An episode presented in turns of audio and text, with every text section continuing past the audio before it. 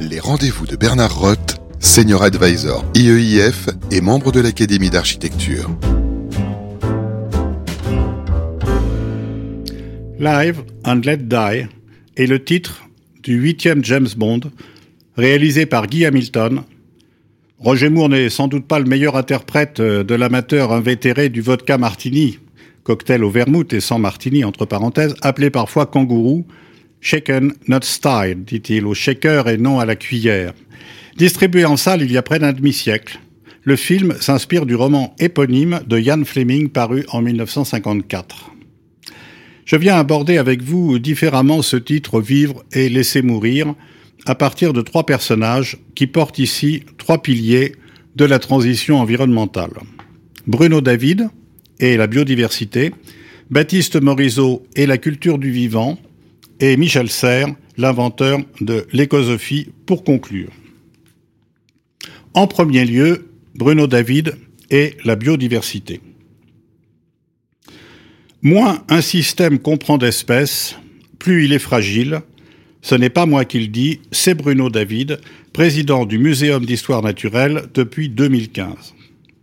Il nous rappelle que le terme de biodiversité est apparu vers les années 1980, qu'il a connu un grand succès à partir du sommet de la Terre de 1992, et qu'aujourd'hui, il paraît environ 30 000 articles scientifiques par an faisant référence à la biodiversité. Or, la réalité qui se cache derrière ce terme est assez complexe.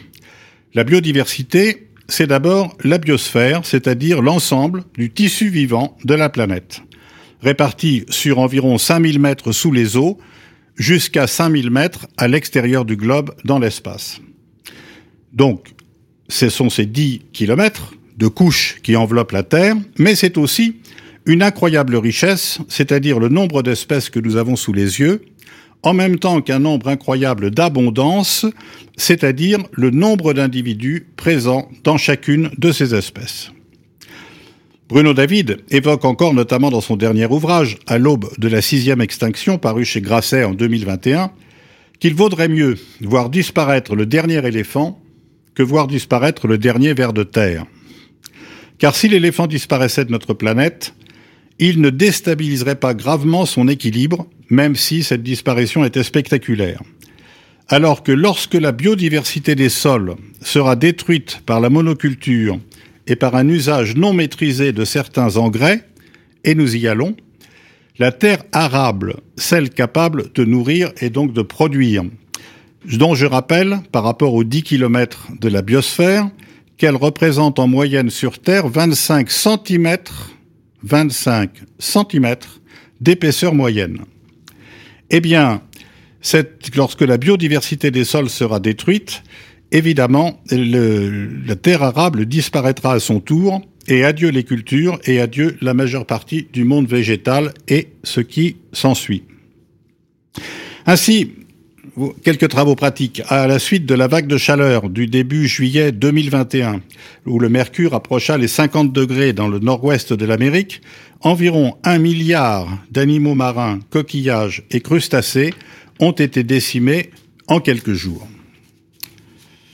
Mais ce qui importe, c'est que le climat et ses effets spectaculaires ne sont que la face la plus visible d'un bouleversement de beaucoup plus grande ampleur qui concerne la vie elle-même. Au cours de sa longue existence, notre planète a connu plusieurs crises majeures qui, à chaque fois, ont transformé en profondeur le vivant et entraîné l'extinction d'un grand, grand nombre, parfois de la majorité, des espèces. Alors l'image d'Épinal qui montre un dinosaure regardant l'œil inquiet une météorite s'écraser sur la Terre et provoquer son extinction brutale est un mythe total. Les crises de la biodiversité avancent en vérité masquées, en silence. Ainsi, ces 30 dernières années, un quart des oiseaux d'Europe ont disparu, et pourtant, nous n'avons pas marché sur des cadavres d'oiseaux le long des routes et des chemins. Aujourd'hui, tout laisse à penser que nous sommes à l'aube d'une sixième extinction qui arrive à une vitesse foudroyante. On estime que 500 000 à 1 million d'espèces sont en train de décliner et que d'ici quelques années, elle pourrait définitivement s'éteindre. L'homme et sa consommation sans cesse croissante d'espace et d'énergie en est bien évidemment la première cause. Si rien n'est fait, cette nouvelle crise majeure de la biodiversité aura bien lieu et l'humanité, dont la survie et la prospérité dépendent de l'équilibre de ces écosystèmes, pourrait bien, elle aussi, disparaître. Retenons que les cinq principales menaces qui pèsent aujourd'hui sur la biodiversité sont successivement le changement climatique, la destruction des habitats, la pollution, l'exploitation abusive des espèces, et en cinquième lieu, on l'oublie trop souvent, l'introduction d'espèces invasives originaires d'un autre écosystème qui prolifèrent dans un nouvel habitat à son détriment. Retrouvons maintenant en second lieu Baptiste Morisot et la culture du vivant. Baptiste Morisot est un philosophe, maître de conférences à l'université d'Aix-Marseille, qui a notamment publié chez Actes Sud sur la piste animale en 2018 et en 2020 Manière d'être vivant. Et j'aimerais vous dire quelques mots sur ce dernier ouvrage. Imaginez, nous dit-il, une fable. Cette fable.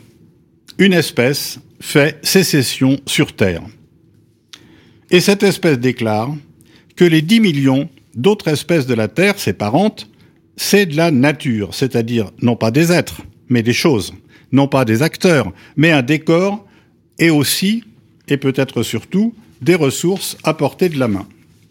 Une espèce d'un côté, 10 millions de l'autre, et pourtant une seule famille, celle du vivant, un seul monde. Cette incroyable fable est celle de notre vision du monde et celle de notre héritage et sa violence a contribué au bouleversement écologique. C'est pour cette raison que nous avons d'abord une bataille culturelle à mener quant à l'importance à restituer aux vivants, manière d'être vivant, euh, s'intitule l'ouvrage, ouvrage qui entend précisément y jeter toutes ses forces. En partant pister les animaux sur le terrain et les idées que nous nous faisons d'eux dans la forêt des savoirs, Morisot se demande si on peut apprendre à se sentir vivant et à s'aimer comme vivant. Il se demande comment imaginer une politique des interdépendances qui allie la cohabitation avec des altérités à la lutte contre ce qui détruit le tissu du vivant. Il s'agit pour lui de refaire connaissance, approcher les habitants de la Terre, humains compris, comme 10 millions de manières d'être vivants.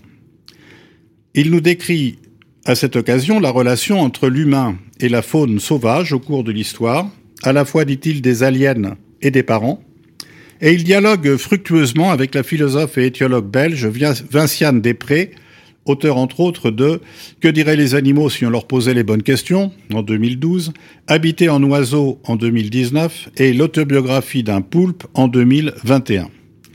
Pour l'un comme pour l'autre, notre époque est caractérisée par la fragmentation.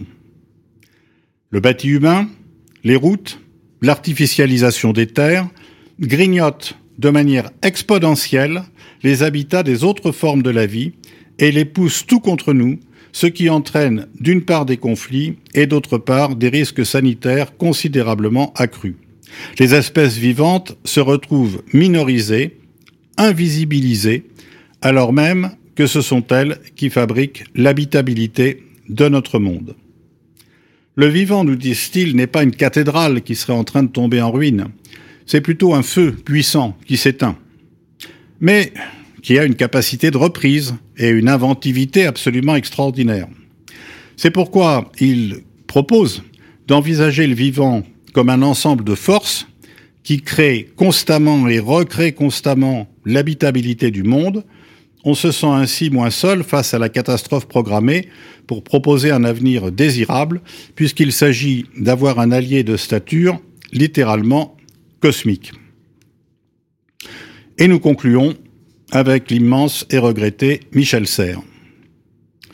Dans le contrat naturel, objet d'une levée de bouclier, mais en a l'habitude, à sa parution en 1990, il proposait d'élargir le contrat social de Jean-Jacques Rousseau à notre lien à la nature et à notre lien à l'environnement. Je cite, Nous sommes à la fois le sujet du monde, qui est notre objet, et l'objet du monde, qui agit soudain comme notre sujet.